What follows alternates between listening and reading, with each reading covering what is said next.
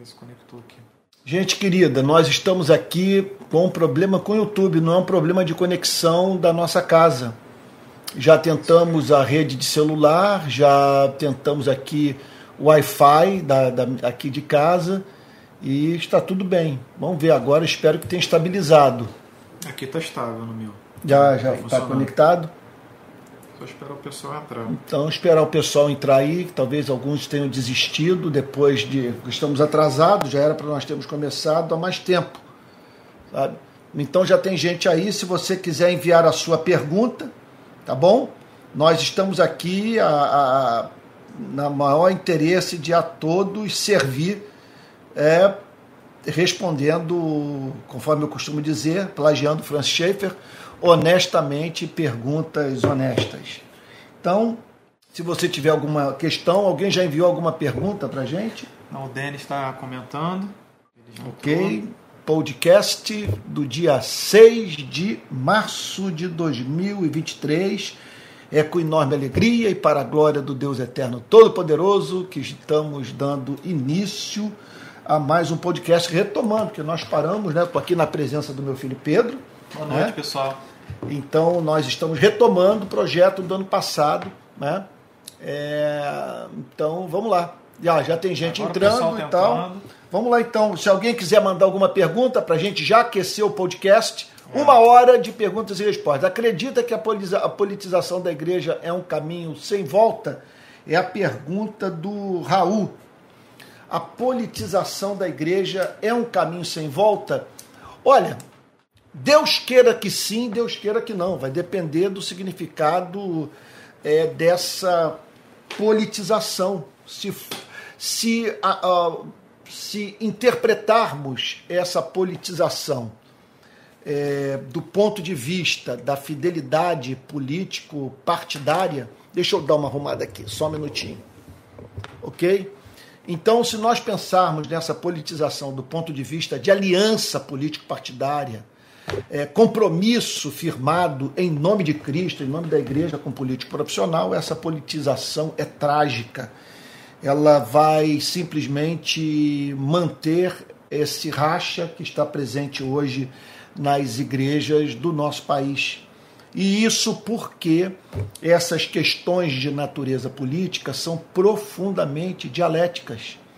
Então, muitas vezes, até mesmo os cristãos têm o mesmo ponto de vista com relação a uma causa qualquer. Quer dizer, eles pensam de modo idêntico quanto a necessidade da igreja é, é, é, lutar por uma causa que é muito importante para o cristianismo. Vamos, pensar, por exemplo, no tema da pobreza. Agora, muitas vezes a igreja de, ela, ela, ela diverge do ponto de vista dos meios conducentes à erradicação da pobreza. Então, um pensa de uma forma, o outro, o outro pensa de outra. E aí, então, isso é trágico, porque você vai querer fazer uma imposição de cima para baixo. O pastor dizendo que a igreja deve ser de direita, o pastor dizendo que a igreja deve ser de esquerda. Uhum. Aí você não vai ter união nunca, porque o acordo que nós fizemos lá atrás, quando nós fomos batizados, quando nós fomos recebidos na igreja, é que essa unidade seria uma unidade na palavra de Deus. É uma unidade no evangelho e não uma unidade político partidária ou ideológica. Uhum. Né? Agora, se pensamos em politização, Raul, do ponto de vista dos temas políticos estarem presentes nas preocupações missionárias da igreja, na, da, da, da, da, igreja nas suas preocupações éticas e até mesmo esses temas serem levados para o púlpito, sem que necessariamente o pastor tenha que ficar prescrevendo política pública, uh, então, do púlpito da igreja sabe? Aí acredito que nós estamos num bom caminho, né? um caminho excelente que é, porque como que você vai negligenciar uma parte tão importante da vida, né? Que é a vida em uhum. sociedade, né? E as leis e as instituições que viabilizam isso. Então há uma dimensão política na ética cristã. Eu insisto em dizer isso. Uhum. É, pessoal, só para avisar, eu vou estar tá respondendo, o, falando as perguntas dos dois grupos que nós temos no Telegram e vou estar lendo as perguntas no chat ao vivo no YouTube. Então quem quiser pode fazer através do YouTube ou pode fazer no grupo do Telegram, caso você esteja inserido nele. Uhum. Eu vou ler aqui uma pergunta que já tem alguns dias, que foi feita pelo Rodrigo. Rodrigo do nosso grupo de membros da RPI. O Rodrigo Rocha ele fez uma pergunta um pouco longa e relativamente difícil. Ele falou o seguinte: Nós ouvimos costumeiramente que Deus odeia o pecado, mas que ele ama o pecador. E o Rodrigo ele cita duas passagens, uma no Salmo, capítulo 5, verso 5, e Romanos 9, verso 13. E o Rodrigo diz que esses versos indicam que Deus, na realidade, odeia os pecadores. Aí ele pergunta o seguinte: essa seria a interpretação mais precisa dessas passagens? Há um ódio de fato ou não seria a tradução mais adequada? O que dizer então? É. Ele continua. Hum. O que dizer então do amor de Deus? Ama os eleitos e odeia os não eleitos? Ou ama os eleitos e ama com menor intensidade, com sua graça comum, os não eleitos?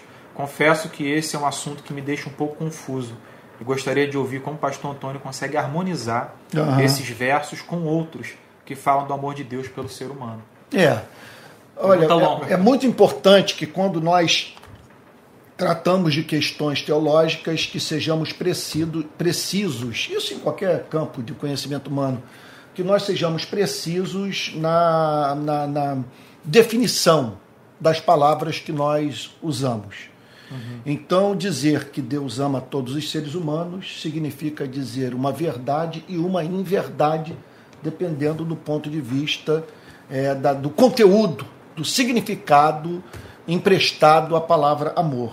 Se nós pensamos no amor do ponto de vista da benevolência divina, Deus ama todos. Uhum. Porque Deus é levado a tratar a todos com bondade. Ele faz com que sua chuva se derrame sobre justos e injustos. Injustos e injustos. Ele não tem prazer na morte do ímpio.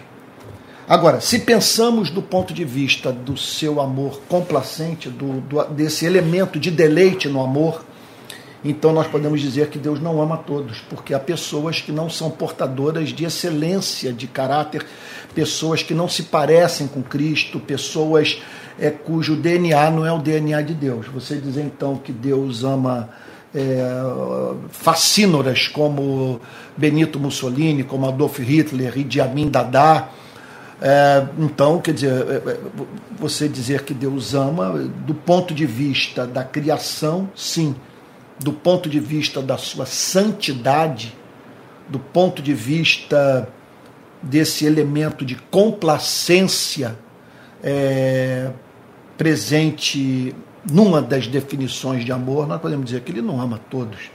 Então, quando nós afirmamos que Deus odeia o, o pecado, pecador. mas ama o pecador, nós não podemos nos esquecer do que Deus faz com o pecador. Então, dizermos que Deus odeia o pecado, mas ama o pecador, a fim de estimular o pecador a viver na prática do pecado, significa nós expormos o pecador à experiência do conhecimento do ódio de Deus pelo pecado mediante o juízo uhum. é, derramado sobre a vida do pecador. Então, é claro que nessas horas nós pensamos assim, do Deus julgando o pecador que cometeu o chamado pecado insignificante. Veja, não há pecado insignificante. Todos os pecados, todo pecado é odioso, porque todos nós temos a obrigação, nós temos o dever de nos submetermos a esse Deus na totalidade do nosso ser, na totalidade da sua vontade revelada, ainda mais quando sabemos que Ele é o nosso Criador, Ele é o preservador da nossa vida, é o sustentador da nossa existência e não pede de nós idiotice, Ele só pede coisas razoáveis. Agora, uhum. é claro que há uma hierarquia de pecado. Uhum. E que há, nesse sentido, alguns pecados são mais graves do que outros. Então, é uma coisa é, é, é, eu pecar contra um estranho ou contra o inimigo, outra coisa é eu pecar contra um pai, contra a mãe, uhum. contra um filho, contra alguém a quem eu devo muito, ou alguém é, é, que, em, em razão da espécie de relação que mantém comigo, deveria ser considerado por mim objeto em especial do meu amor. Então, uma coisa é você pecar com ímpeto, outra coisa é você pecar contra um santo. É tudo pecado. Mas é claro, quando você não reconhece a excelência moral de uma pessoa, quando você manifesta ingratidão com alguém, você está pecando severamente. Uhum. Está cometendo algo mais grave do que cometeria se essa pessoa fosse destituída de excelência moral e se você nada devesse a ela. A ingratidão é muito feia. Então, uma coisa, é claro, é você matar Barrabás, outra é você matar Jesus Cristo. Uhum. Né? Então, é, Deus odeia o pecado, mas ama o pecador. De certa forma, nós podemos dizer que sim. Ele, aquele que ele vê na prática do pecado, ele ama. Contudo, nós não podemos perder de vista é, o, o, juízo que costuma se abater sobre a vida daquele que endurece seu coração. A, a, como diz o livro de Provérbios, ao homem, é, que, aquele, aquele, é, quer dizer que aquele que muitas vezes, ao homem que muitas vezes repreendido endurece a cerviz, será quebrantado de repente sem que haja cura. Então, é, pense, por exemplo, pegar no, no, vamos pensar no exemplo extremo. O que os alemães fizeram na Segunda Guerra. Sabe? Chegou um momento que o seu território foi invadido, não ficou pedra sobre pedra. Cidades inteiras destruídas, um caos, uma humilhação. E eu não tenho a mínima dúvida que aquele Deus que odiava o nazismo, o pecado nazista, e amava o povo alemão, manifestou seu ódio pelo pecado ao julgar o povo alemão na Segunda Guerra e assim ele manifestou a sua santidade e por isso nós o amamos, que ele faz oposição ao mal. Sim. É, e os versos que o. Para não se estender muito né, nessa pergunta, porque é uma pergunta difícil e foi longa também, Rodrigo, mas para mencionar os dois versos que ele cita, um dos Salmos, capítulo 5, verso 5, e Romanos 9, 13 esse verso de Salmo diz o seguinte: Os arrogantes não permanecerão na tua presença. Odeia todos os que praticam a iniquidade. Aí o Rodrigo usa esse verso para dizer que Deus odeia os pecadores. E o outro verso que ele usa de Romanos é como está escrito: Amei Jacó, porém desprezei Esaú. É, mas esse ódio é diferente do nosso ódio, sabe? É uma Esse, rejeição. É, é. O nosso ódio é caprichoso, o nosso ódio é injusto, o nosso ódio é assimétrico. O ódio de Deus, veja só, é a sua oposição ao mal. Quando nós falamos que Deus odiou alguém, significa o seguinte: ele pode odiar e amar ao mesmo tempo. Se, na condição de um ser criado à sua imagem e semelhança, Deus o ama. E Deus é capaz de, no seu amor, estender a mão para ele, oferecer o perdão e, caso haja arrependimento, redimi-lo, porque isso é amor. Uhum. Agora, ao mesmo tempo, Deus pode olhar para a vida de uma pessoa e dizer: o seu comportamento é repulsivo. Uhum. Do Espírito Santo levar essa pessoa a entender isso. E se Deus não age assim, ele não é digno do nosso respeito, porque nós mesmos nos comportamos assim, não é verdade? Então, assim é Deus e assim nós somos. Agora, é claro, nós só não podemos querer assumir as prerrogativas de vida, divinas e sentar no trono de Deus e sair por aí é, mandando gente para o inferno. Né? É. O Tiago Carvalho de Souza, ele perguntou no grupo do podcast do Telegram o seguinte: Eu sou seminarista de um seminário é, presbiteriano. Deus permitindo, eu me forme dois anos. Gostaria de dicas do pastor como alguém que já serve no ministério há muitos anos, e também do Pedro como jovem teólogo, como manter a espiritualidade viva em meio ao labor teológico, como manter a voz profética diante dos dias em que nós vivemos. Também gostaria de saber dicas de literatura para jovens teólogos fortalecerem a espiritualidade. Então são duas perguntas, né? Como a gente não se esfriar, né? Se nos tornando androides no meio dessa ortodoxia muitas vezes morta, né? Que nós nos deparamos no, nesse meio teológico e é, conselhos né, sobre literatura para fortalecer a espiritualidade. É, Tiago, querido, eu tenho mais notícias para lhe dar. O Tiago está sintonizado agora? Olha, eu não sei se ele falou alguma coisa aqui no é, YouTube, é, tá, como ele fez a pergunta, ele, ele fez a pergunta, né? Eu espero que esteja acompanhando, né? Mas se não estiver acompanhando ele agora, vai ver, ele, vai ver, ele vai ver de qualquer maneira. Tiago, querido, deixa eu lhe dizer uma coisa exercer ministério profético, quer dizer, você está falando sobre o exercício do ministério profético numa denominação protestante. Dentro do presbiterianismo. Dentro do presbiterianismo. Olha, meu amigo, eu tenho 60 anos de idade, 40 de cristianismo, de serviço ininterrupto, Nunca tirei ano sabático, para você ter uma ideia. 35 de ministério e 30 de ministério ordenado. Eu diria para você que o exercício do ministério profético hoje dentro de uma igreja presbiteriana é, meu Deus, estou aqui tentando medir as palavras para não pegar Pode pesado. a saída, né? É, mas eu vou te dizer, é algo a ser feito a um custo pessoal altíssimo.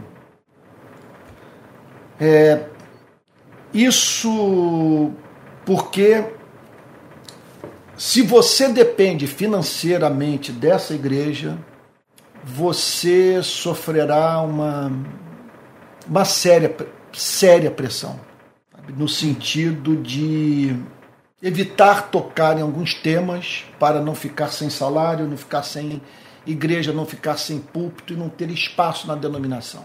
Hoje, no presbiterianismo brasileiro, se você levar alguns temas para o púlpito, você simplesmente vai ter muita dificuldade de permanecer numa igreja local, de ter espaço na denominação ou de ser convidado ao criar essa reputação é, né, que pode ser vista por muitos como progressista, né, dificuldade de você trabalhar numa outra igreja. Então, é, das duas, uma. Ou você, pela fé, aposta que Deus vai sustentá-lo e que a oposição será encarada com amor e graça e que você está disposto a pagar o preço, você, sua família, né? o preço de você ficar sem salário, você né? ficar sem igreja. Sabe? Ou então você é, desenvolve uma outra habilidade profissional em paralelo ao ministério sagrado. Vou te dizer o seguinte, porque a, a, a, o salário é a mordaça do profeta hoje. Eu me lembro de um amigo meu, já contei essa história em outra ocasião, de ter me dito a seguinte coisa, lá no Nordeste, na cidade de Recife. Essa história eu já ouvi da boca de dois amigos, o, o, o, o de Recife, o pastor Tales, que veio a falecer recentemente, né? e um outro queridíssimo pastor é, é, Batista, né? que eu quero. Ah, talvez seja melhor preservar o nome dele. Bom, é, e eles me disseram o seguinte, né? que, ah, que foi um diálogo do Tales com o Robson Cavalcante. O Robson Cavalcante disse o seguinte para esse meu amigo Tales: Olha, Thales, você abraçou a missão integral. Eu sugiro que você faça um outro curso universitário, que você tenha uma outra profissão, porque a igreja vai ter dificuldades para ouvi-lo. E você corre o risco, então, de ficar sem igreja, sem salário, sem nada. E ele falou para mim uma vez: Olha, isso foi fundamental ter ouvido esse conselho, que ele salvou minha vida. Uhum. Sabe? Então, o ministério profético na igreja presbiteriana hoje é algo altissimamente complexo, porque é uma igreja majoritariamente conservadora, alinhada com o pensamento é, de direita e que, e que taxa como progressista quem toca alguns temas que fazem parte do chamado ideário marxista, mas que são temas é, inegociáveis do ponto de vista ético para o cristianismo. Com relação à piedade, separar Deus de religião você não circunscrever em hipótese alguma é, o reino de Cristo à Igreja Presbiteriana do Brasil. Nas horas que você estiver em reuniões insuportáveis, em cultos que roubam é, o que a alma tem de pior, sabe, nas horas em que você se deparar com uma política eclesiástica suja. Melhor Sabe? Hã? O que a alma tem de melhor, né? É, ela é, é isso, rouba o que a alma tem de pior e, e, inocula o que a alma tem de do que, o que quer dizer, o que pode estar de pior, né? O que ser, né? que pode estar presente, né? De, o que de pior pode estar presente na alma de um ser humano. Então, essa é uma coisa fundamental. Você não circunscrever a, igreja presbiteriana, nem ao movimento reformado, nem calvinismo, nada. Você tem que está em contato com outras tradições de espiritualidade, com outras correntes teológicas, com irmãos de outras denominações, ouvindo todo mundo, sabe? Então, porque você vai ter sérios problemas é, se caso circunscreva a, a, sua visão de reino de Cristo a igreja presbiteriana. E aqueles conselhos de sempre, né? Você não ler a Bíblia para encontrar sermão. Tiago, mas ler a Bíblia para alimentar a sua alma, ter, não abrir mão de uma vida de oração, ter sempre ao seu lado um livro que aqueça o seu coração, livros que despertem o amor por Cristo.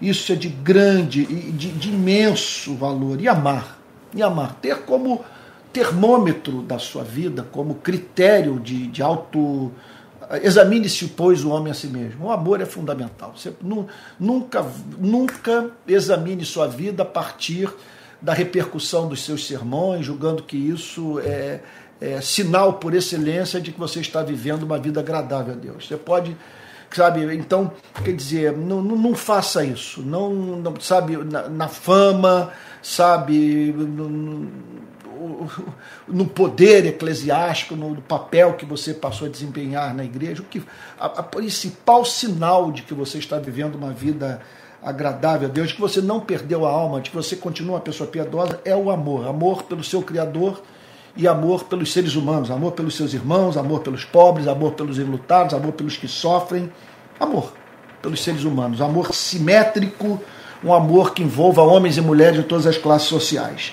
Eu complementaria, como o Thiago me mencionou, é, respondendo as duas perguntas, eu diria o seguinte: é, a gente ser voz profética num meio presbiteriano, que não é um meio perfeito, significa muitas vezes você é, tentar atrair é, o sistema e as pessoas para algum tipo de reforma. Aquela reforma que tanto o meio presbiteriano ama, mas que tão dificilmente a gente vê acontecendo dentro dele. Então a voz profética ela vai automaticamente gerar uma reforma na maioria das vezes. É assim no Antigo Testamento, foi assim no Novo. É, o problema é que o sistema ele tem como alvo, em geral, a sua própria subsistência, a manutenção, sabe, é, da forma em que as coisas estão e sempre foram. O sistema não gosta de mudança. Então isso é um problema, porque para a voz profética ter espaço, teria que haver uma reforma. E para haver uma reforma, vai ter que mudar muita coisa que é difícil ser mudado. E quanto à literatura, Tiago, olha, eu o conselho que eu dou para as pessoas que me procuram, é, amigos principalmente, pessoas que sabem que eu gosto de ler, estudo muito teologia e tal, é o seguinte: você sempre estar estudando é, não meramente a teologia, ou aquilo que de intelectual, de filosófico, de doutrinário foi ensinado por homens de Deus, mas está estudando a vida deles, ou seja, lendo a respeito da vida deles, que seria você ler as biografias. Um grande problema que eu vejo hoje no nosso país é de muitos críticos, por exemplo, de Calvino, de Lutero, é, criticam Spurgeon, criticam George Whitfield, criticam muito Jonathan Edwards porque na época dele ele possuía pessoas que o serviam escravos, embora eles os tratassem com muito amor, como membros da própria família.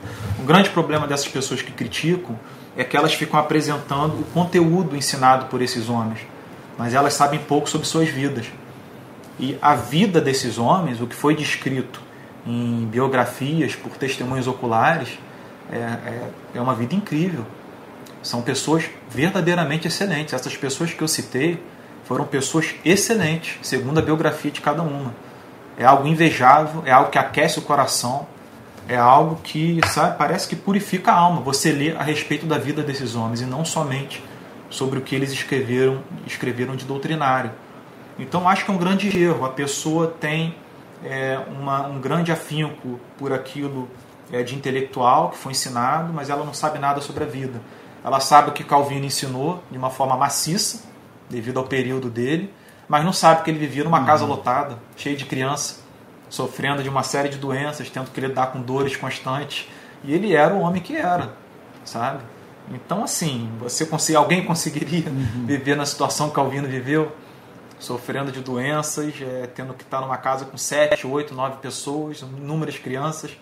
Né? Não é fácil, e ele conseguiu. E o que as testemunhas dizem é que era uma pessoa mansa, uma pessoa doce, uma uhum. pessoa que Uhum. É, enfim, não quero me estender muito, mas ler biografia, ler teologia e ler biografia. É, com relação aos livros, é, olha, eu vou lhe dizer, eu, eu há 40 anos eu sigo uma linha né, de leitura bastante reformada e que não tem me deixado na inanição espiritual, Tiago. Olha, eu, vou, eu continuo é, sendo um devedor eterno aos grandes reformados, os puritanos. Ah, mas os puritanos foram não foram radicais, não legalistas. Olha, os puritanos levavam a sério a Bíblia. O que eu mais amo neles é, é o amor pelas escrituras, as pregações expositivas. Sabe? Então, não, não, não, não, eram detentores do monopólio da verdade teológica. Mas é, você lê os livros, você vê o, o perfume de Cristo naquilo que foi eh, registrado por esses homens. Então, o Calvino, o, sabe, é, o Jonathan Edwards continua sendo para mim um, um, encanto, um deleite para o meu coração ler. O Martin Lloyd Jones vindo aqui para o século XX, o John Stott vai nisso. Eu tenho aconselhado todos os seminaristas, os estudantes, a priorizarem a leitura da série de Martin Lloyd sobre Romanos e Efésios. Eu devo muito a, essa, a, ambas as séries de pregações do grande pregador galês. Agora, com relação ao ministério profético, eu não acredito hoje na igreja presbiteriana, nem nenhuma denominação evangélica, numa mudança institucional que venha de cima para baixo. Eu não acredito que seja possível essa coisa acontecer assim como um movimento levado a cabo pelas lideranças dessas igrejas. Eu acredito é de pessoas que fazem o seu acampamento do lado de fora do arraial, alguma coisa acontece com elas e se radia para dentro da igreja e aí então algumas coisas assim podem é, mudar. Vale a pena dizer que a gente é excelente na igreja presbiteriana, algumas das pessoas mais encantadoras, alguns dos meus melhores amigos pertencem a essa denominação sou altissimamente devedor à Igreja Presbiteriana do Brasil. Agora, contudo, reconheço a presença de gente ímpia que se comportou de modo vergonhoso de 2018 para cá, no apoio que grande parte dos presbiterianos deram ao ex-presidente da República, como também reconheço a presença de gente que não teve peito suficiente para fazer o confronto, de gente que sabia que quem é, fez a crítica, estava certo, mas se silenciou porque é, sabia do preço que teria, pagar, que teria que pagar. O preço foi muito alto. Outra pergunta, agora da querida Soli Januzzi, que é um membro da RPI. Ela diz o seguinte: Pedro, eu e minha filha continuamos desigrejados pelo motivo da idolatria ao mito, que foi assustador e ainda continua. Viver a opressão desses anos todos foi difícil. A RPI é a nossa base. Nos últimos meses, com a graça de Deus, não estamos conseguindo congregar mais em nenhuma igreja física. É preocupante isso? Estamos errados? Não, de modo algum, de modo algum.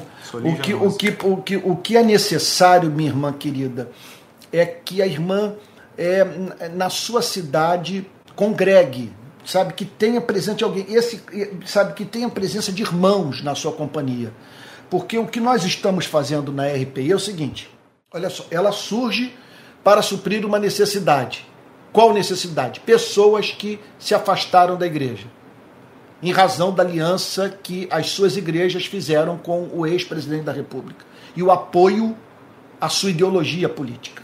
Então, essas pessoas saíram das, das suas igrejas e não encontraram mais lugar para congregar.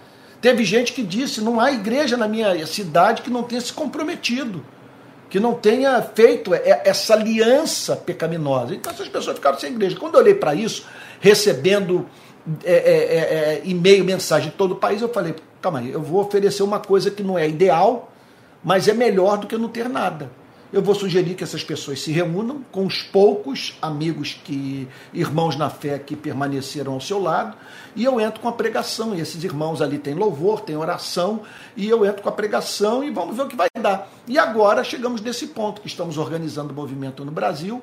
Eu entro com a pregação, uh, os irmãos se reúnem, os irmãos têm oração, os irmãos têm louvor e tal e assim nós vamos crescendo é, congregando. Eu, eu, hoje eu não estou frequentando nenhuma grande igreja. Eu, não, eu, eu, vamos assim dizer, por esse ponto de vista, eu estou desigrejado.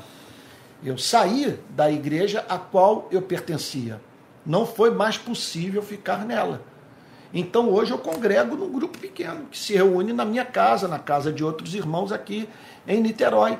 Então nós temos igreja, porque não estamos num templo e não somos centenas. Somos uns poucos, mas temos a pregação da palavra, a ministração dos sacramentos, temos a comunhão dos irmãos, né? e assim nós estamos indo, que é o que nós esperamos. Eu acho que você deveria ficar assim preocupada com o fato de, né, de dessa de, é, é, assim, você deveria ficar preocupada com o fato de estar somente ouvindo a pregação da palavra e não ter a companhia dos irmãos, sabe? Eu acho importante você procurar essa companhia, quem sabe montar um grupo na sua cidade, sabe? Ou, se, ou procurar saber se já tem alguma RPI, na, na, alguma igreja da rede de pequenas igrejas na sua cidade, sabe?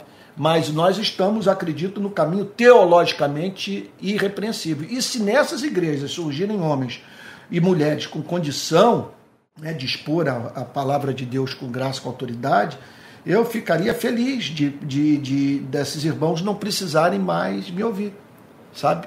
É, é melhor você ouvir uma pregação presencial do que uma pregação online. Agora, é muito melhor você ouvir uma pregação online que lhe alimente espiritualmente do que você ouvir uma pregação presencial que não lhe comunica nada. Sim.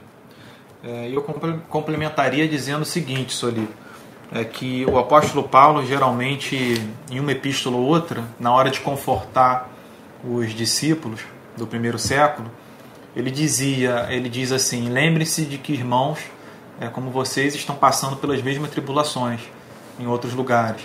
É, e é o nosso caso hoje.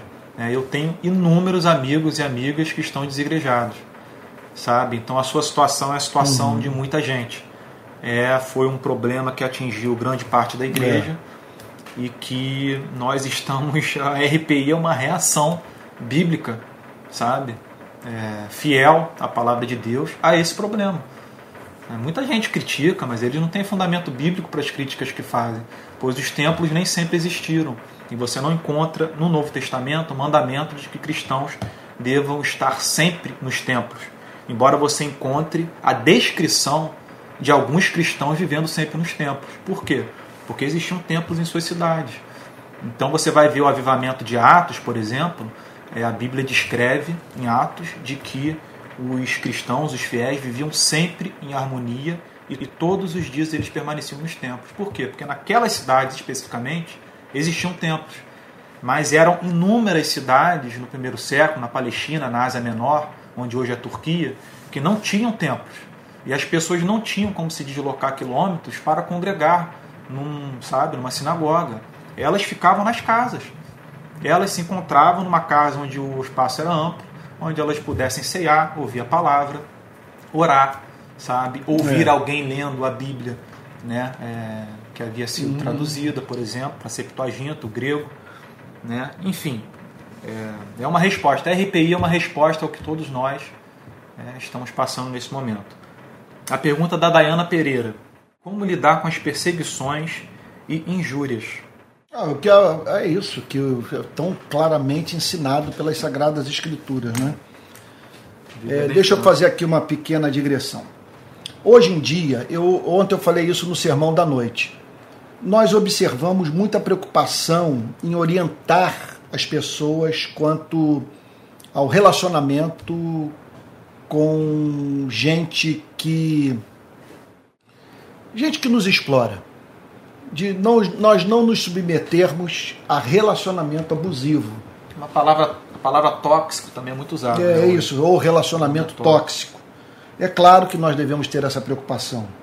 Você não deve se entregar como presa né, para quem quer que seja. Isso é irracional.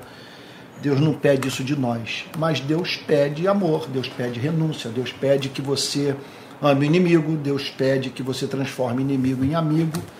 Deus pede no que depender de vocês, tenham paz com todos. Deus pede para que nós é, resistamos ao perverso, né? não, não usando das suas armas. Me ocorreu um exemplo interessante aqui agora que você está falando. Uhum. É, os conselhos hoje, né, para você se livrar de relacionamento tóxico, tóxico, eles estão em toda parte. e, inclusive por parte de pastores. Aí me ocorreu aqui agora, eu pensei, é, me ocorreu um exemplo, e eu pensei em Jacó. Gente, se Jacó tivesse sido assessorado, sabe, passado por algum tipo de mentoria, de conselho, de discipulador, que dissesse para se livrar do relacionamento tóxico com Labão, não teria Raquel, sabe? Não teria a descendência de Jacó. Jacó insistiu num relacionamento abusivo e tóxico com Labão, o pai da sua esposa, pretendente, é, durante 14 anos, sabe? E aturou uma série de coisas de Labão que hoje os pastores dizem, influenciadores gospel dizem para você se livrar. Então, assim, uma coisa é você se entregar de peito aberto como tolo, mas outra coisa é você aplicar aquilo que a Bíblia apresenta. Ela apresenta o cristão como alguém simples, como uma pomba, e uhum. prudente como uma serpente. Então você vai ter que andar com mansidão num terreno difícil, pedregoso, cheio de serpente, cheio de espinho. Mas o terreno pedregoso ele é o mundo inteiro, você não tem como escapar dele. É, o que, o que me preocupa muito assim, é por que, que as pessoas estão tão sensíveis, né? Então se, então, se a relação é tóxica mesmo, se realmente o, o tratamento que nós estamos recebendo é abusivo, ou se de fato nós nos tornamos mercadorias frágeis, nos tornamos hipersensíveis e, e demonstrando uma indisposição em relação ao chamado de Cristo de nós amarmos os nossos inimigos, de tomarmos a cruz e seguirmos a Jesus, o que envolve isso. Sabe? Então não estou aqui, de, de, de, veja só, deixando de reconhecer o fato de que há pessoas submetidas aos chamados relacionamentos tóxicos e abusivos. Elas é inegável, né? inegável que isto existe e eu já tomei decisões, tomei decisão recente na minha vida de, veja, não é não querer me relacionar de maneira alguma, não é não amar, não é desejar a morte de alguém, mas de não trabalhar junto com gente que deu evidências de não compreender o meu chamado. Eu pensei, por que, que eu vou insistir nisso? Sabe? Então, esse é um lado. Agora, o outro lado da história é você se tornar muito frágil, se magoar demais e, e muitas vezes o relacionamento com essa pessoa complicada é uma exigência do amor, é uma exigência do amor por pessoas que você. Quer dizer, é uma exigência do amor que você deveria ter por essa mesma pessoa, pelo fato de você amar alguém para quem esse sujeito de, que se comporta de uma forma abusiva ou supostamente abusiva é importante. Tem pessoas que você deve amar por amor a, gente que você. De, a gente que de fato você ama, é. para quem, para gente que para você é de imenso valor. Né? Um outro exemplo, é José, depois de ter sido vendido pelos seus irmãos e permanecido 22 anos, que é o total do tempo que ele ficou sem ver seus irmãos e seu pai. É, hoje em dia, se, se, acontecesse algo semelhante, apesar da história ser uma história impressionante, é, José poderia ter sido aconselhado a esquecer seus irmãos, apagá-los de vista, não querer saber mais deles. Uhum. Mas José, quando ele reencontra seus irmãos, e venha que desperta aquele desejo dele, dele tratá-los com rispidez, com indiferença, você sente ele numa batalha interior. E dessa batalha, o que surge, você sente nitidamente o confronto na descrição. Ele trata eles com rispidez, mas ele sai, ele fica emocionado, ele chora sozinho. O que sai disso, o fruto que sai desse conflito interno dele, é ele perdoando os irmãos. A relação é restabelecida. Ele vai contra o pai, e ele vê a providência de Deus na história toda. Então a gente tem que hoje saber muito separar os conselhos sobre é, você apagar ou esquecer o relacionamento com é, todo tipo de pessoa. É, você imagina você investir em 11 homens que deixaram você sozinho é, no momento, no seu momento de maior sofrimento. Jesus simplesmente quando ressuscita, ele diz, ele, pede que seja avisado aos seus amigos que o abandonaram na crucificação, que ele haveria de se revelar a eles é. na, é, na, é, na Galileia. Então, é isso. É. Sabe? Agora, na verdade é o seguinte, o, é a, nesse ponto eu gosto muito da filosofia grega, da chamada média áurea, de fazer você fugir de extremos. Um extremo é você se colocar ingenuamente como presa nas mãos de alguém. Sabe? E, portanto, deixando assim sua vida exposta a um lobo vestido de ovelha. Agora, o outro extremo é você perder de vista o fato de que o cristianismo nos chama para amarmos os nossos inimigos. E aqui está o texto, por excelência, que me parece que deveria ser levado em consideração por todos esses que estão ouvindo em demasia esse discurso da autoproteção, em que você sim, você é, você se blinda, vamos assim dizer, sabe? quer dizer, veste essa blindagem a fim de proteger um, um ego frágil. Olha aqui que o apóstolo Paulo diz: Não paguem a ninguém mal por mal. Procurem fazer o bem diante de todos. Se possível, no que depender de vocês, vivam em paz com todas as pessoas. Meus amados, não façam justiça com as próprias mãos, mas deem lugar à ira de Deus, pois está escrito: A mim pertence a vingança, eu é que retribuirei, diz o Senhor. Faça o contrário. Se o seu inimigo tiver fome, dá-lhe de comer. Se tiver sede, dê-lhe de beber. Porque fazendo isto, você amontoará brasas vivas sobre a cabeça dele.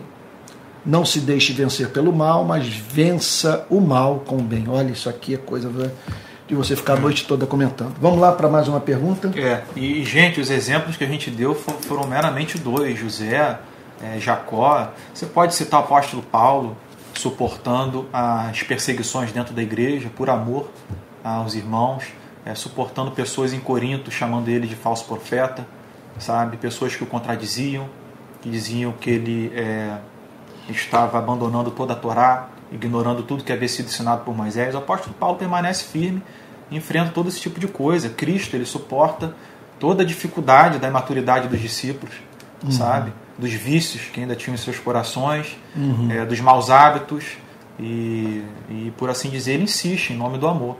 Então a gente tem que saber discernir uhum. que, que a gente, quando a gente precisa permanecer no posto e quando a gente precisa abandonar.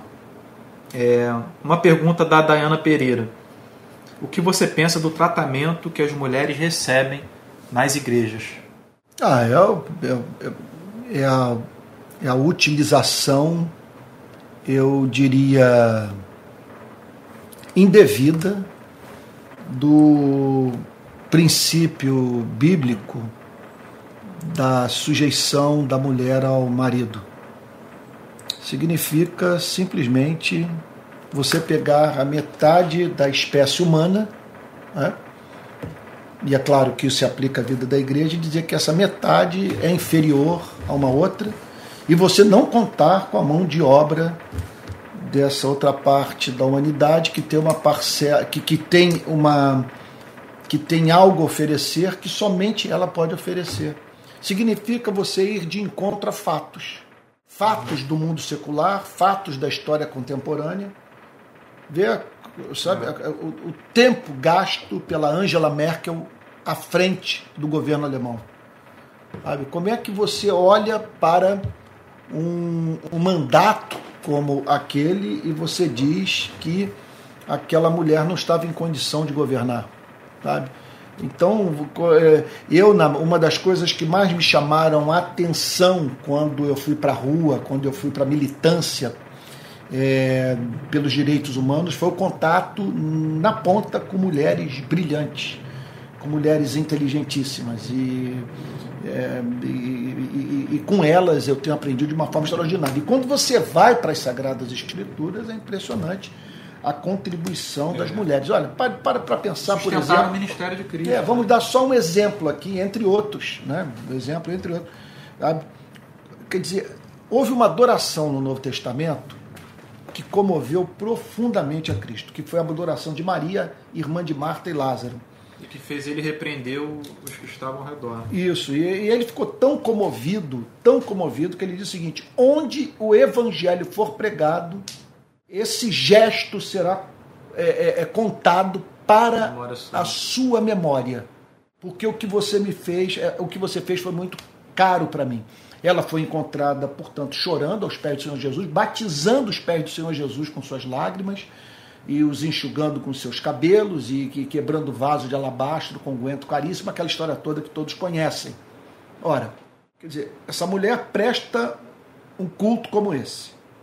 Jesus se diz encantado com o que ela fez. Eu, não quero saber o que, que ela tem a me dizer sobre o que, que ela descobriu na relação com Cristo que a levou a ter um amor por Cristo que eu não tenho.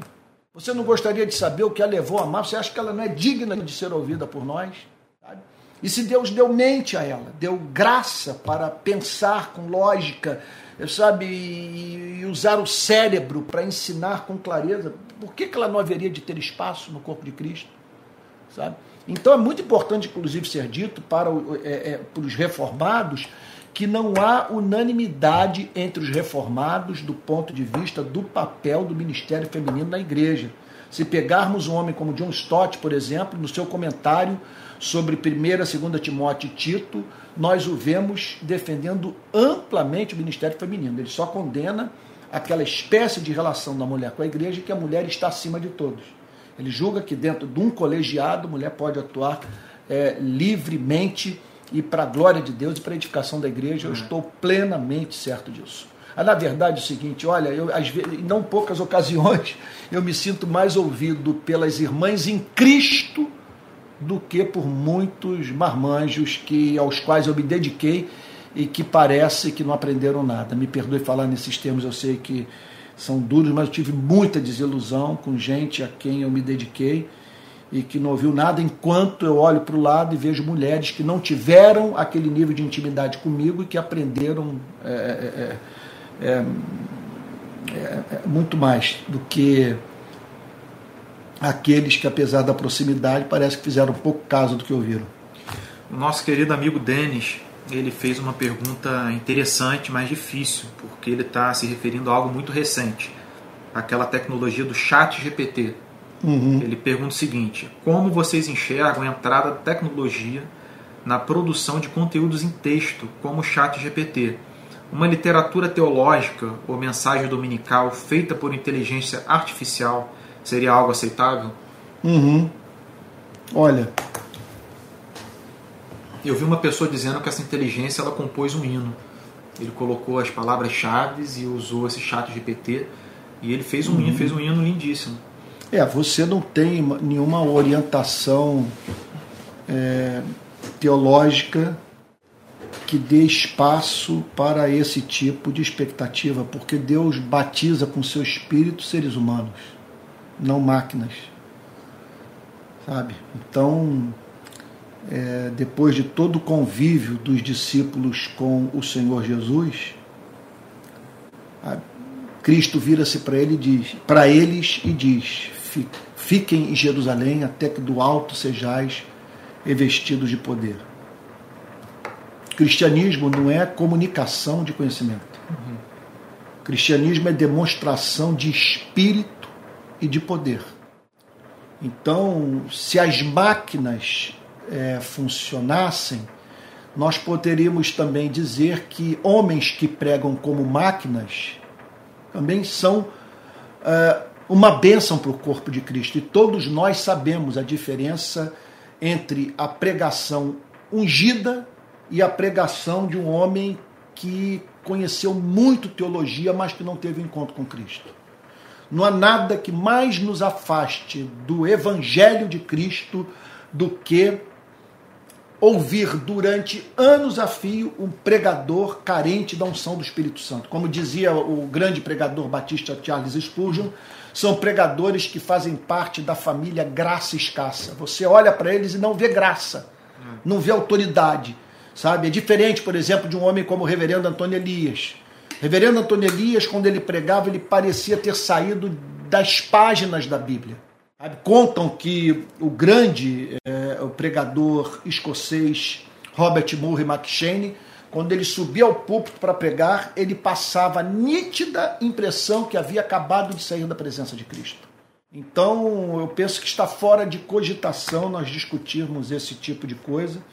Nós dependemos, Deus decretou na eternidade que esse ministério seria levado a cabo por homens e mulheres batizados no Espírito Santo. e que a sua verdade seria, portanto, mediada pela personalidade desses homens e dessas mulheres, e por isso essa riqueza que nós vemos no cristianismo. É a mesma verdade comunicada, mas por meio de culturas, por meio de personalidades, por meio de históricos de vida diferentes. E daí está a riqueza da igreja, a sua beleza, a variedade de textos e de hinos e, e de pregações entre nós. É um negócio encantador isso. E, e Denis, uma coisa que eu diria também, que eu acho que é um pouco preocupante, apesar de você ter talvez muitos benefícios nessa tecnologia, mas uma coisa que me parece preocupante é o fato de que se algo é, artificial vai produzir um conteúdo é, tão certinho, tão detalhado e tão bem feito, é, isso não vai ajudar nem um pouco no desenvolvimento pessoal de uma pessoa, sabe? É, a preparação de um sermão, é, sabe? A composição de uma música, um trabalho né, científico, é, escrever um livro, isso são coisas que exigem uma determinação, uma disciplina é, pessoal, que é, são importantes para o desenvolvimento sabe, espiritual da pessoa, desenvolvimento da sua mente.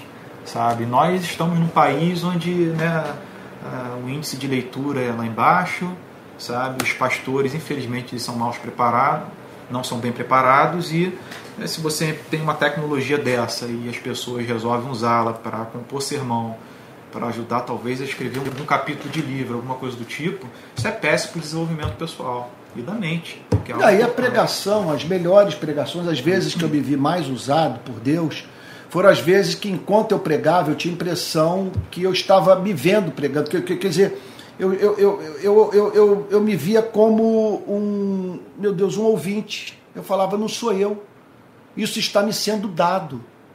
O que caracteriza a verdadeira pregação do Evangelho, do poder do Espírito Santo, é essa liberdade no púlpito. Do Espírito Santo lhe dar momento a momento na pregação é aquilo que você né? precisa é. falar. O que levou o Martin Lloyd Jones a dizer o seguinte: que ele não redigia sermões na íntegra que ele gostava de levar para o púlpito apenas o esboço do sermão, por acreditar naquela obra do Espírito Santo, mediante a qual o Espírito dá no ato da pregação aquilo que você precisa falar. Às vezes, levando, eu quero ver uma máquina, por exemplo, numa pregação, viver a experiência que eu vivi. Eu estava num. num eu, eu, eu, eu tinha feito um sermão sobre a crucificação de Cristo. E me ocorreu no sermão de, de apresentar como ponto da minha pregação o fato de que Cristo na cruz se identificou, quer, quer dizer, se identificou com a dor humana.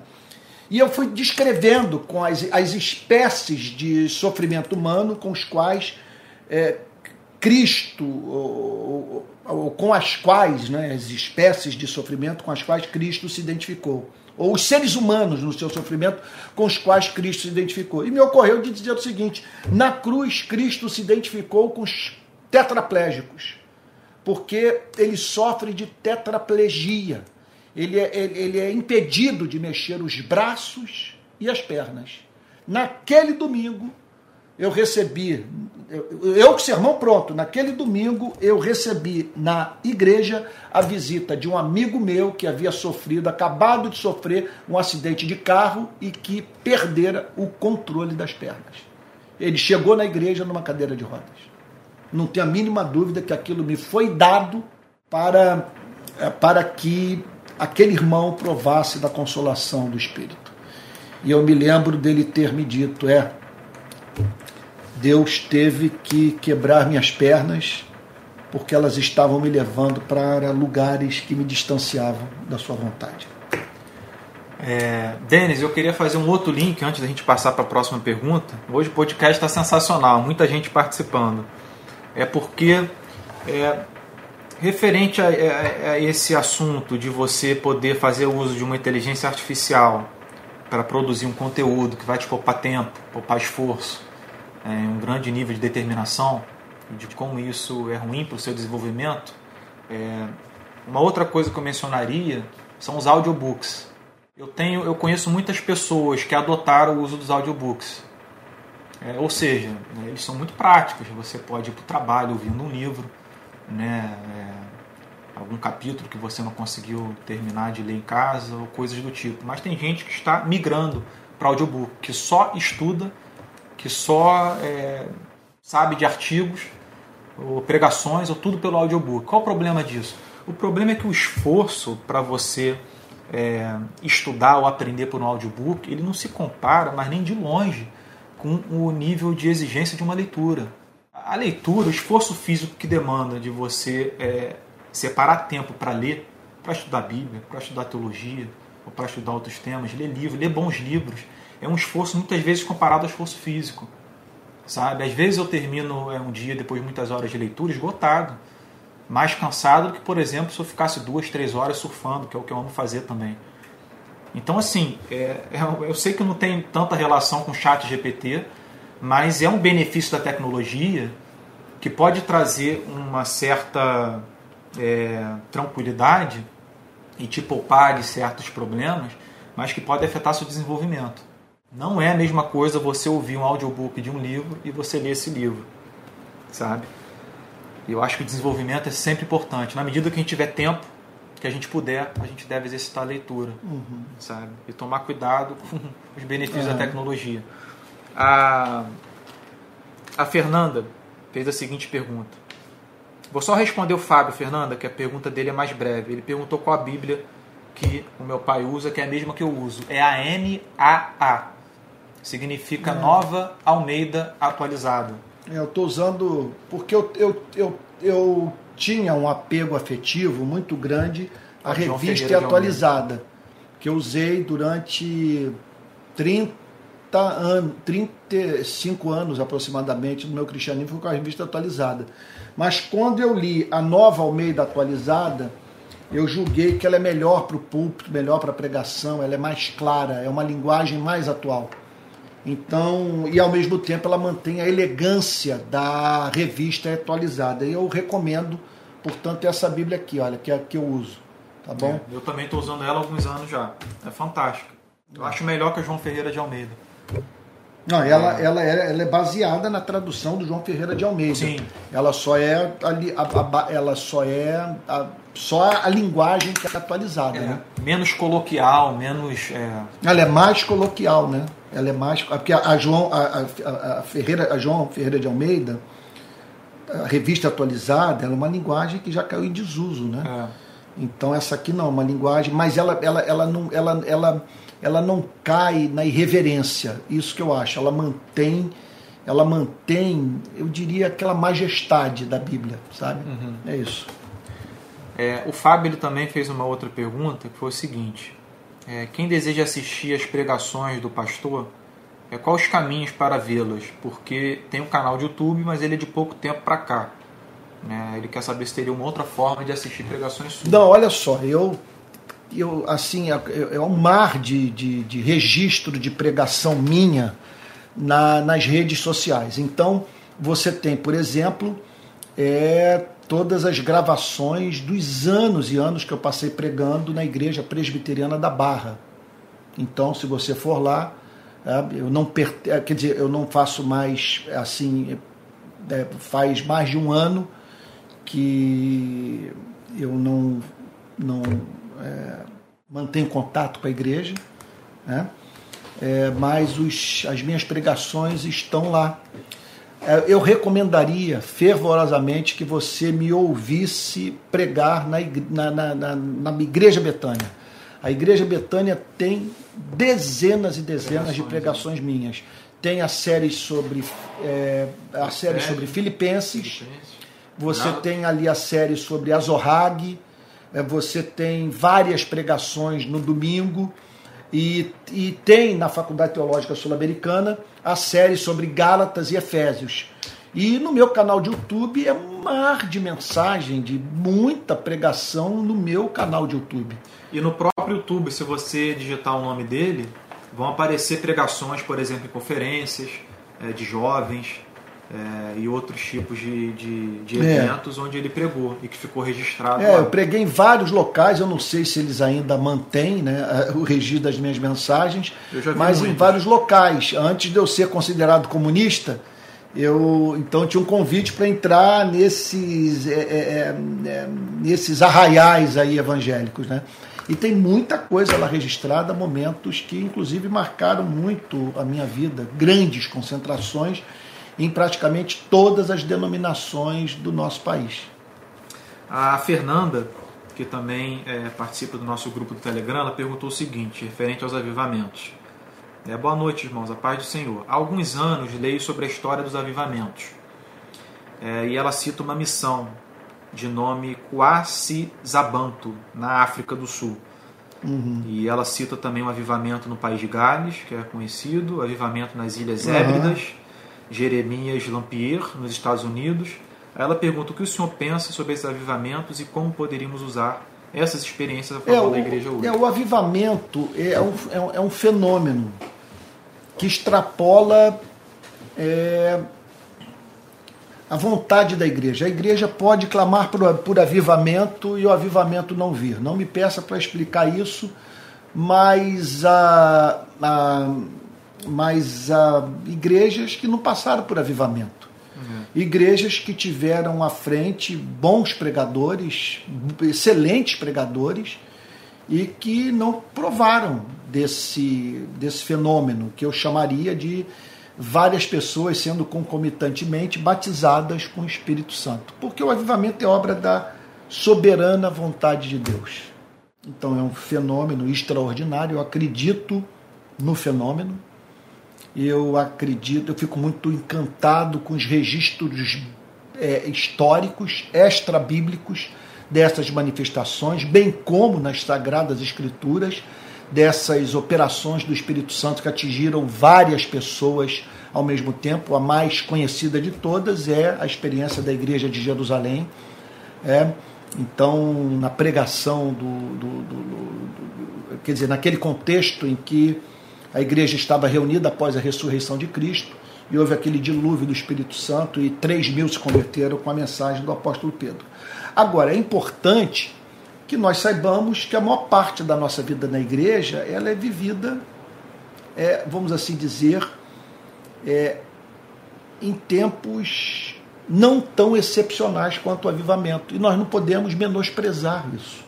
Uhum. Porque é, é, é, é, o nosso cotidiano, é o nosso dia a dia. Você tem mandamento para isso. Você tem clara orientação nas Sagradas Escrituras para continuar praticando algumas coisas né, no contexto do corpo de Cristo, sabe? Quer você esteja vivendo essa experiência pentecostal ou uhum. não. Sabe? Então vamos continuar em termos em tempos de, de, de calmaria, é, vamos assim dizer, é, continuar pregando o evangelho, continuar nos amando, continuar sonhando com a obra missionária e outra coisa é, o que nós podemos dizer é que a igreja tem crescido de uma forma extraordinária, sim. Uhum. Sabe? É, você olha igrejas que cresceram, que foram longe, e porque simplesmente elas se dedicaram àquele trabalho simples, humilde que precisava ser feito e foi feito e pronto, e manteve a igreja. Muitas vezes manteve a igreja até o exato ponto em que essa mesma igreja experimentou esse dilúvio do Espírito Santo. Sabe? Agora é uma obra extraordinária, uma obra da graça soberana de Deus e com resultados inconfundíveis. Né? Significa uma. É, é, é longo, o tema é longo, eu acho que eu não vou enveredar por esse caminho. Se for falar sobre avivamento, eu não paro. É um dos temas assim que mais me apaixonam. Nesse sentido, eu sugiro que todos leiam o livro Avivamento do Martin Lloyd Jones tá bom? É um livro extraordinário que fala bastante sobre a história do avivamento, a teologia do avivamento, a busca pelo avivamento, os efeitos práticos do avivamento. Uhum. Bem, deixa eu ver se tem mais alguma pergunta. Uma aqui. coisa é certa: se houver um derramamento do Espírito Santo nesse país, essa igreja vai ter que confessar a aliança pecaminosa que fez em 2018 que arrachou a falta de consideração pelos irmãos que divergiram. Algo inédito na história do protestantismo brasileiro. Sabe? Essa igreja vai ter que se arrepender não apenas de ter apoiado a quem apoiou, como também de ter endossado grande parte do seu discurso e se silenciado quando esse homem e aqueles que se associaram a ele pecaram de forma tão grave num dos momentos mais dramáticos da história do nosso país. Pra, vamos terminar.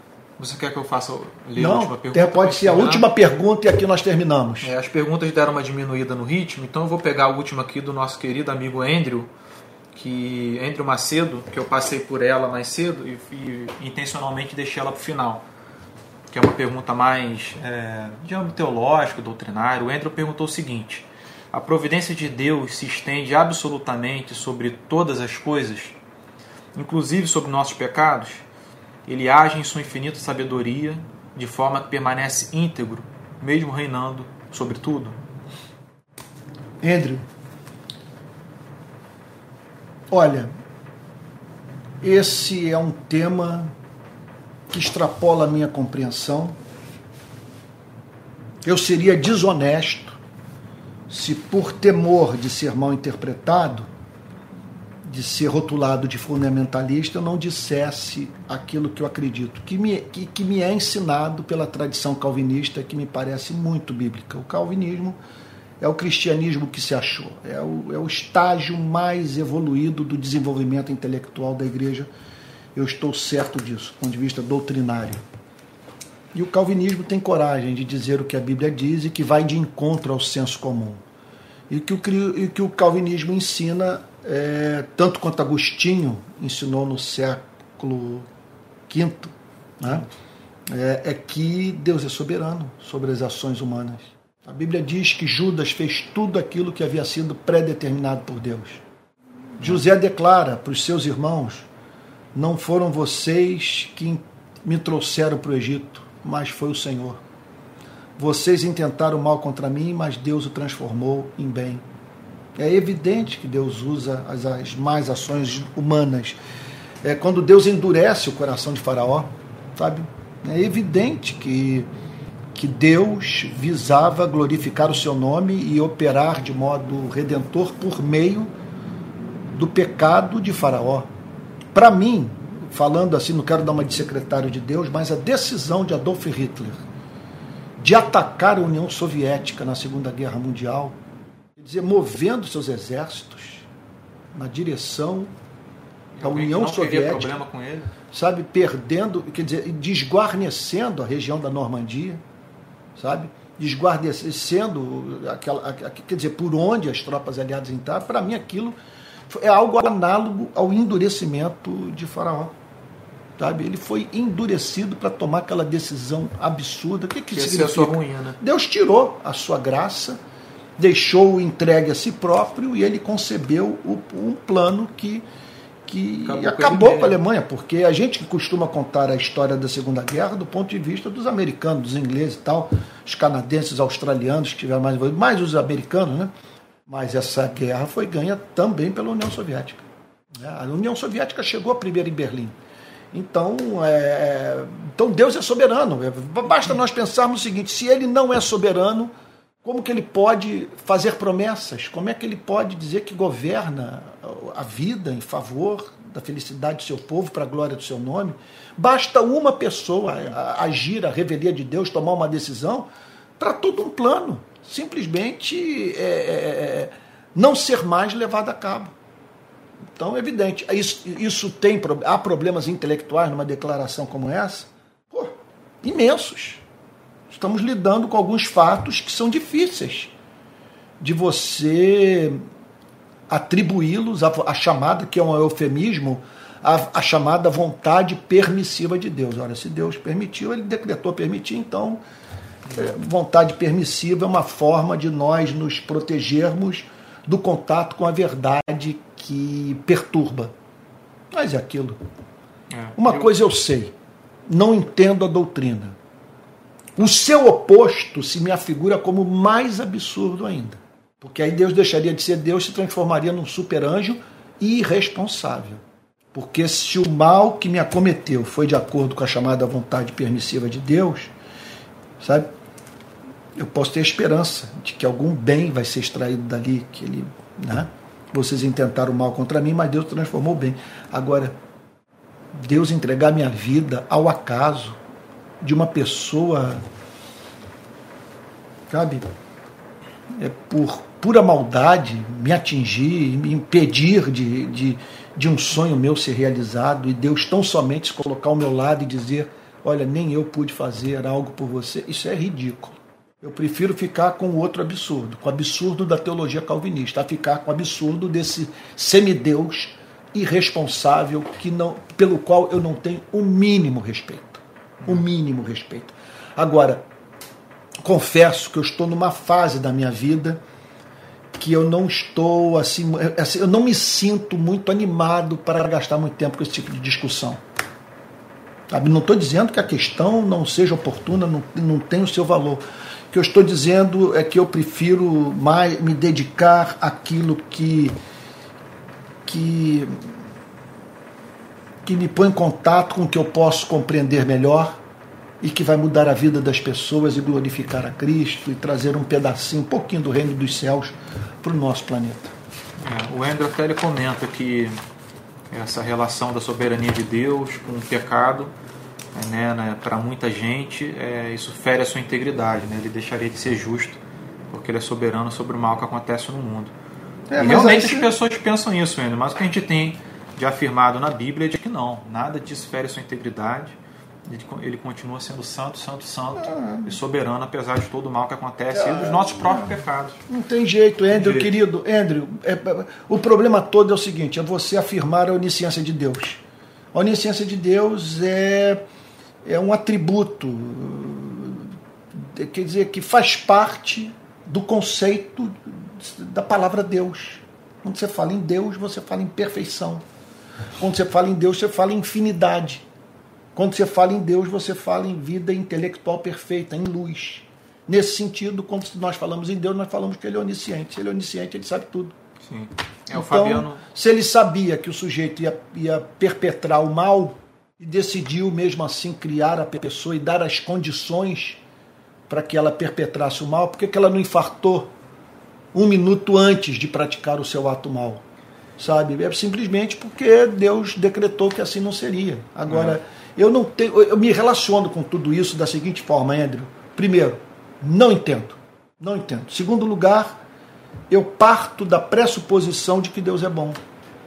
Eu não entendo, mas eu sei que Ele é bom e um dia eu acredito que eu vou louvá-lo é, até mesmo por aquilo que aconteceu na história e que me fez chorar. É, é. isso. O, o, nosso amigo também, Fabiano Moura, ele cita o exemplo de Jó que exemplifica muito bem esse tema. E realmente, né, porque é, é, ele sabendo, Jó tinha um conhecimento né, de que o Deus a quem ele servia era soberano, era todo poderoso e era bom. Né? E mesmo assim ele passou por tudo que passou. No fim, o que ele diz é: Eu te conhecia né, é, apenas, de ouvir. apenas de ouvir falar, mas agora os meus olhos te veem. E por isso eu me abomino no pó e nas cinzas, ou seja, eu me arrependo profundamente de tudo que eu falei, né, tudo que eu falei contra ti e tal, o que ele está dizendo é que Deus permanece íntegro, apesar do que ele passou. E o que ele passou o levou a conhecer Deus melhor. Quando o apóstolo Paulo vai falar para Timóteo a respeito da, do seu passado, né, do próprio passado dele, do apóstolo Paulo, ele diz assim, é, referente a ele ter sido perseguidor da igreja e tal, ele diz que o Senhor, em sua longanimidade, permitiu para que ele servisse de exemplo. Ou seja, a longanimidade é, do Senhor Jesus para com alguém como o apóstolo Paulo, que perseguiu e colocou na cadeia e foi indiretamente né, ou diretamente o um meio para que irmãos da fé morressem, né, essa longanimidade ela serviu para que ele fosse um exemplo de que Cristo é totalmente misericordioso, até com a pior das pessoas. Ele fala isso para Timóteo. Então, assim, Cristo, o Pai, o Espírito Santo foram soberanos diante da vida do apóstolo Paulo e dos erros que ele cometeu e fizeram com que isso fosse usado para abençoar uhum. outras vidas, ao mesmo tempo em que o apóstolo Paulo serviu para que pessoas morressem. É um mistério, uma incógnita. É, a Bernadette Mas... falou que o problema está com o homem, né? Então, olha só o que, que o Tiago diz, né? É, ninguém ao ser tentado diga sou tentado por Deus, porque Deus não pode ser tentado pelo mal, ele mesmo não tenta ninguém. Ao contrário, cada um é tentado pela sua própria cobiça quando esta o atrai e seduz. Portanto, a Bíblia afirma a soberania de Deus e a responsabilidade humana. E aí voltamos àquela máquina. Eu quero ver a máquina resolver esse problema. Não resolve. Não foi revelado ao homem. Ninguém, ninguém, nenhum teólogo até hoje nos ajudou a entender essa antinomia. Soberania divina, responsabilidade humana. Aqui está o texto dizendo que ele não tenta ninguém, ele não pode ser tentado pelo mal e que nós não temos o direito de atribuir a ele a causa do nosso pecado. Ao mesmo tempo, a Bíblia diz que Judas fez tudo que havia sido predeterminado. Eu só espero que você não espere que esse pobre tupiniquim, que não entende nem mesmo o seu modo de agir, sabe, possa, esteja em condição de resolver esse mistério da fé cristã. Os teólogos que eu li, os melhores, disseram o seguinte: aqui nós estamos diante do mistério. E é isso, é mistério. E se as coisas de Deus não fossem assim, elas não seriam é, maravilhosas. Eu me relaciono desse modo com ele. Eu olho para a cruz. Meu ponto de partida da minha epistemologia, da minha hermenêutica é a cruz. Eu olho para a cruz e interpreto tudo que Deus faz e Deus deixou de fazer pela cruz. Sabe? Quem amou daquele jeito não pode estar brincando com você, nem comigo, nem com ninguém. É isso. Gente querida, Pedro, meu filho querido, obrigado. Participação que. Terminamos aqui preciosa. nossa volta ao podcast, foi muito legal. Isso mesmo, olha, obrigadíssimo. Nós vamos estar aqui toda segunda-feira. É uma oportunidade, eu diria que esse momento é um momento também de prestação de contas, em que as pessoas que me seguem, que se relacionam comigo, têm oportunidade tem a oportunidade de me fazerem perguntas uhum. sobre atitudes minhas, manifestações, pregações, posicionamentos, entrevistas, sabe? Então, por exemplo, eu, eu estou doido para que apareça uma pergunta sobre o meu voto no ex-presidente Lula. Como justificar esse voto à luz de tudo que eu falei nos últimos anos? Eu quero ter oportunidade de poder falar sobre isso. Muita gente, agora é interessante que eu tenho recebido mensagem de pessoas que estão me cobrando por eu não falar sobre política, está falando muito sobre o Evangelho.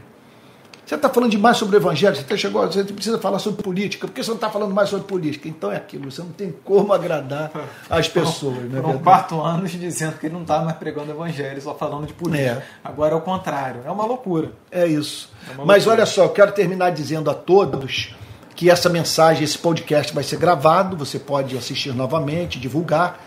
Olha, eu já gravei hoje a primeira aula do meu curso sobre teologia filosófica, então é, a partir da próxima segunda-feira, às 9 horas da manhã, você começará a receber no meu canal de YouTube mensagens sobre a próxima segunda-feira, 9 horas da manhã, o curso de teologia filosófica. Eu vou estar postando muita coisa nos próximos dias.